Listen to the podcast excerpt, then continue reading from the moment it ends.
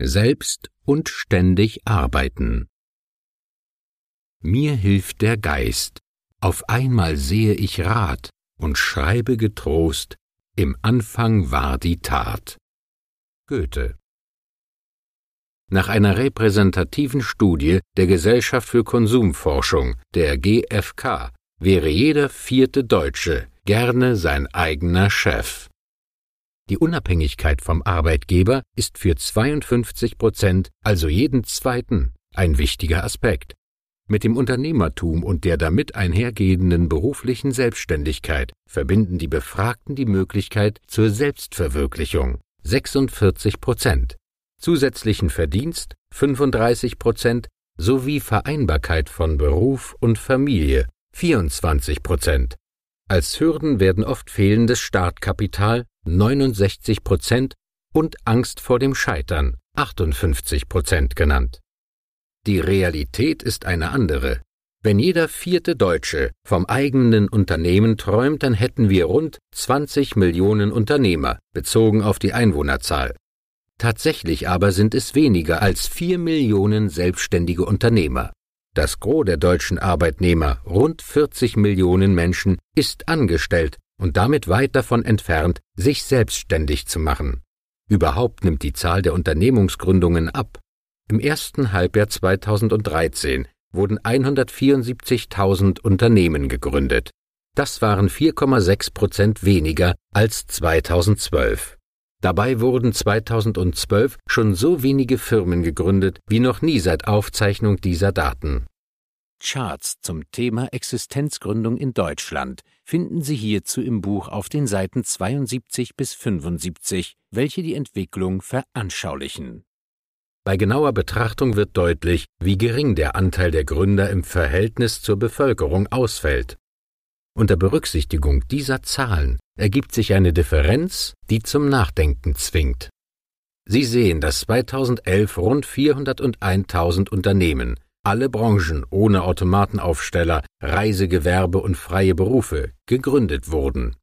Demgegenüber standen 383.000 Liquidationen. Somit wuchs die Zahl der Unternehmen um die Differenz von nur noch rund 18.000 Betrieben. Die Gründe für eine Insolvenz reichen von finanziellen Schwierigkeiten bis hin zu ausbleibenden Kunden. Besonders häufig scheitern Unternehmensgründer in den ersten Jahren ihrer Selbstständigkeit. Die Gründe dafür fand die Industrie- und Handelskammer, die IHK, heraus. Im Jahre 2010 führte die IHK 64.000 Gründungsberatungen durch. Daraus ergab sich ein aussagefähiges Bild. Es zeigt, dass viele Gründer schlecht vorbereitet in die Selbstständigkeit starten. Mehr als die Hälfte der Gründer weisen kaufmännische Defizite auf. 42 Prozent hatten die Finanzierung ihres Start-ups nicht gründlich durchdacht. Besonders dramatisch die Zahl von 45 Prozent der Gründer, die nur unzureichend formulieren konnten, wer die eigene Zielgruppe war. Anteil der Gründer in der IHK-Gründungsberatung mit Defiziten. 54 Prozent von ihnen hatten kaufmännische Defizite. 52 Prozent der Gründer machten sich zu wenig Gedanken über das Alleinstellungsmerkmal der Geschäftsidee. 45 Prozent hatten unklare Vorstellung zur Kundenzielgruppe. 44 Prozent hatten die Startinvestition zu niedrig geschätzt. 42 Prozent hatten die Finanzierung von Start-up nicht gründlich durchdacht. 40 Prozent hatten unrealistische Umsatzeinschätzungen 36 Prozent konnten ihre Produktidee nicht klar genug beschreiben und 27 Prozent hatten unzureichende Fach- und Branchenkenntnisse. Drei Jahre nach dem Gründungszeitpunkt ist laut IHK bereits ein Drittel aller Unternehmen schon wieder Geschichte, weil es den Gründern an vielem mangelt und sie mit hohen Defiziten in das Unternehmerabenteuer starten, wie die Zahlen gerade belegten. In einem Interview antwortete der Hochschulprofessor, Bestsellerautor und Gründer der T-Kampagne, Professor Dr. Günther Faltin, auf die Frage, inwieweit unterscheidet sich innovative Unternehmensgründung von der klassischen Selbstständigkeit wie folgt. Die meisten Gründer finden einen gesättigten Markt vor. Es gibt eine Statistik, die zeigt, dass 80 Prozent der Gründer nach fünf Jahren nicht mehr dabei sind. Die Gründer, die ja meistens ohne ein innovatives Konzept gründen, sind dabei überproportional vertreten. Man muss sich seine Antwort mehrfach durchlesen bzw. anhören, um die Dramatik dahinter zu erkennen. Es gibt also tatsächlich Gründer, die ohne ein innovatives Konzept starten. Das ist aus meiner Sicht mit Verlaub finanzieller Selbstmord, ja fast schon Kamikaze. Ich bin davon überzeugt, dass ohne ein bahnbrechendes, zukunftsweisendes Konzept, das sich deutlich vom Wettbewerb abhebt, heute fast gar nichts mehr geht. Davon ist auch Professor Dr. Faltin überzeugt. Auf die Frage, was einen Entrepreneur, also einen kreativen Unternehmer, seiner Meinung nach ausmacht, antwortete er Zunächst ist Gründen Kopf- und Recherchearbeit. Der Gründer muss sich ein Konzept ausdenken, es verwerfen, etwas probieren, kombinieren. Das nimmt Zeit in Anspruch und man sollte es wirklich gründlich durchdenken. Ist es etwas, was die Menschen brauchen? Würden Freunde und Verwandte das Produkt kaufen? Man muss früh testen, ob es ankommt. Man muss den ersten Einfall durchdenken und viel recherchieren. Es dauert, bis ein Konzept steht.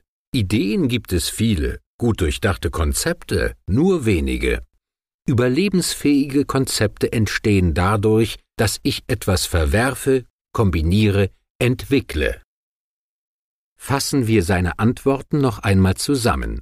Ein kreativer Unternehmer muss ein Konzept haben, es durchdenken, es verwerfen und immer wieder neu beginnen, so lange, bis er ein tragfähiges Konzept gefunden hat.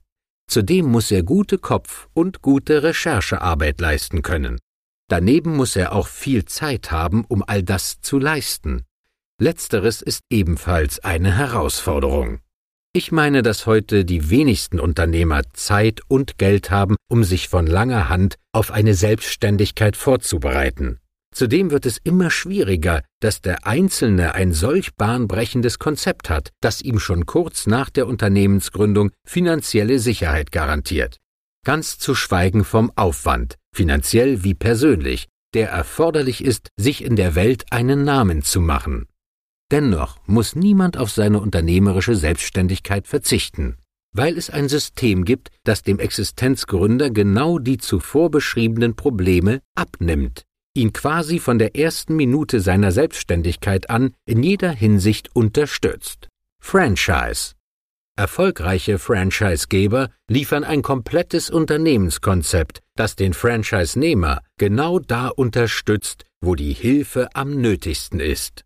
Die zuvor beschriebenen Defizite der klassischen Unternehmensgründer gibt es so beim Franchise nicht, denn der Franchisegeber stellt ein erprobtes Unternehmenskonzept zur Verfügung und verfügt mit seinen Produkten und Dienstleistungen häufig über ein Alleinstellungsmerkmal.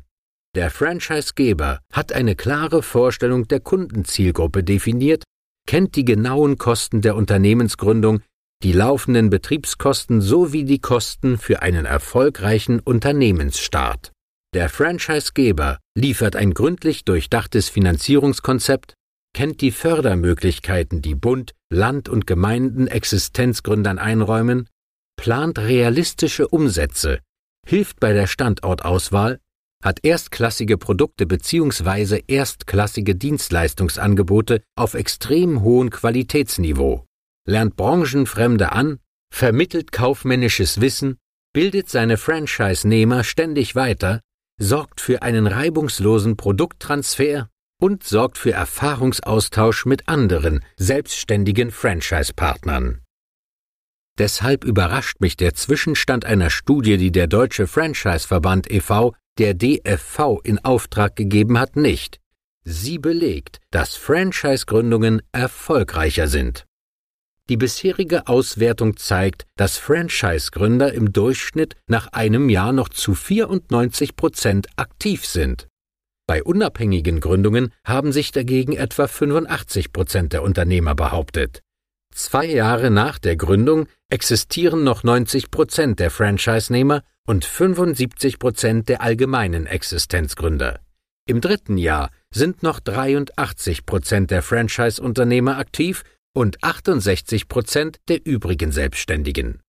Der Vorteil, mit einem guten Gefühl und einem ausgereiften Unternehmenskonzept in die Selbstständigkeit zu starten, lässt die Zahl der Franchise-Nehmer mit jedem Jahr steigen. Laut einer Studie des DFV stieg die Zahl der Franchisegeber in Deutschland wie folgt. Waren es 2000 noch 735, so stieg die Zahl 2002 schon auf 760, 2004 auf 845, 2006 auf 900, 2008 auf 950, 2010 auf 980 und 2011 auf 990. Auch die Zahl der Franchise-Nehmer in Deutschland stieg erheblich an. Im Jahr 2000 waren es noch 37.000, im Jahr 2002 41.000, im Jahr 2004 45.000, im Jahr 2006 51.000, im Jahr 2008 57.000, im Jahr 2010 66.000 und im Jahr 2011 67.000. Auch Österreich kann mit guten Zahlen aufwarten. Nach Angaben des österreichischen Franchise-Verbands stiegen die erwirtschafteten Umsätze der österreichischen Franchise-Wirtschaft 2012 auf rund 8,5 Milliarden Euro. Dies entspricht einem Zuwachs von 7,6 Prozent gegenüber dem Vorjahr. Insgesamt beschäftigten die 445 Franchise-Systeme rund 66.000 Mitarbeiter. Tendenz steigend. So stieg die Zahl der Franchise-Nehmer gegenüber 2010 um 6,7 Prozent auf 7.150, die an 8.720 Standorten vertreten sind. Ich führe den Erfolg des Franchisings auch darauf zurück, dass das Gros der angebotenen Systeme in weniger konkursanfälligen Branchen vertreten ist. So entfallen zum Beispiel in Deutschland über die Hälfte aller Unternehmensinsolvenzen auf das verarbeitende Gewerbe und Baugewerbe. Anteil der Branchen der typischen insolventen Unternehmen.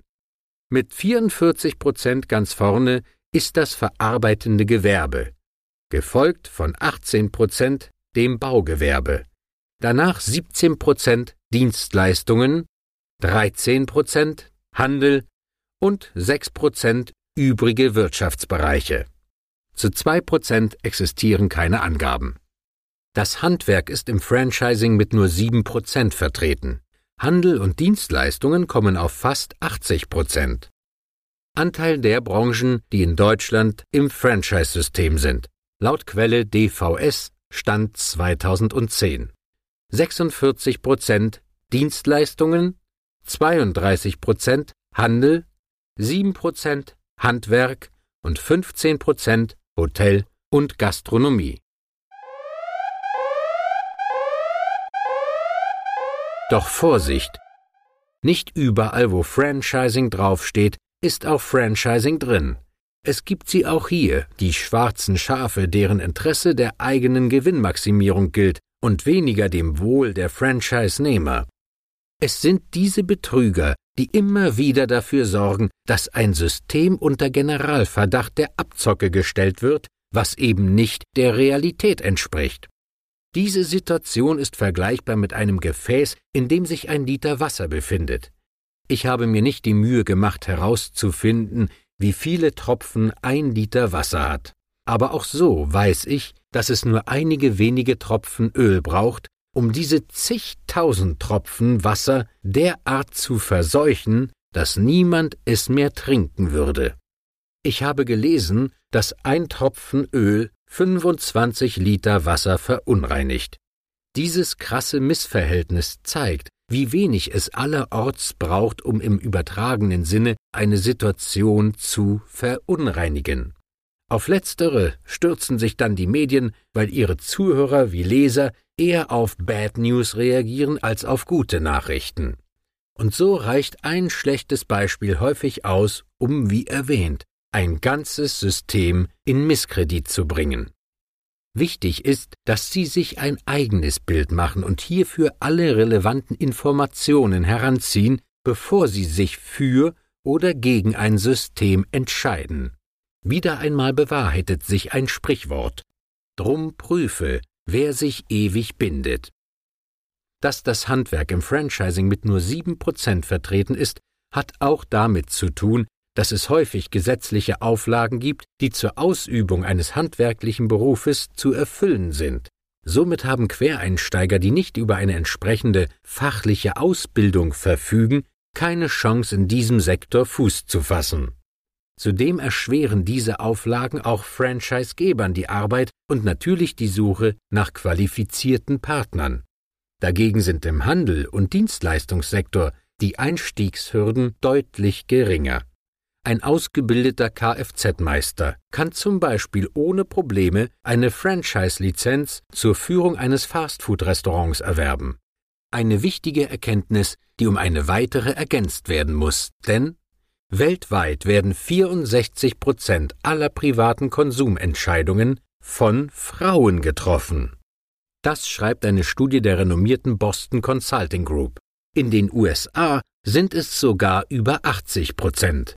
Auch wenn Europa nicht die USA ist, so denke ich, dürften die Zahlen in Europa ähnlich aussehen. Für Deutschland indes gibt es eine feste, nachgewiesene Zahl. Danach sind es Frauen, die hierzulande 90 Prozent aller Alltagsgüter kaufen. Wer es versteht, die sich dadurch ergebenden Chancen bestmöglich für sein Geschäft zu nutzen, der wird sich um seine Zukunft keine Gedanken mehr machen müssen die ist gesichert.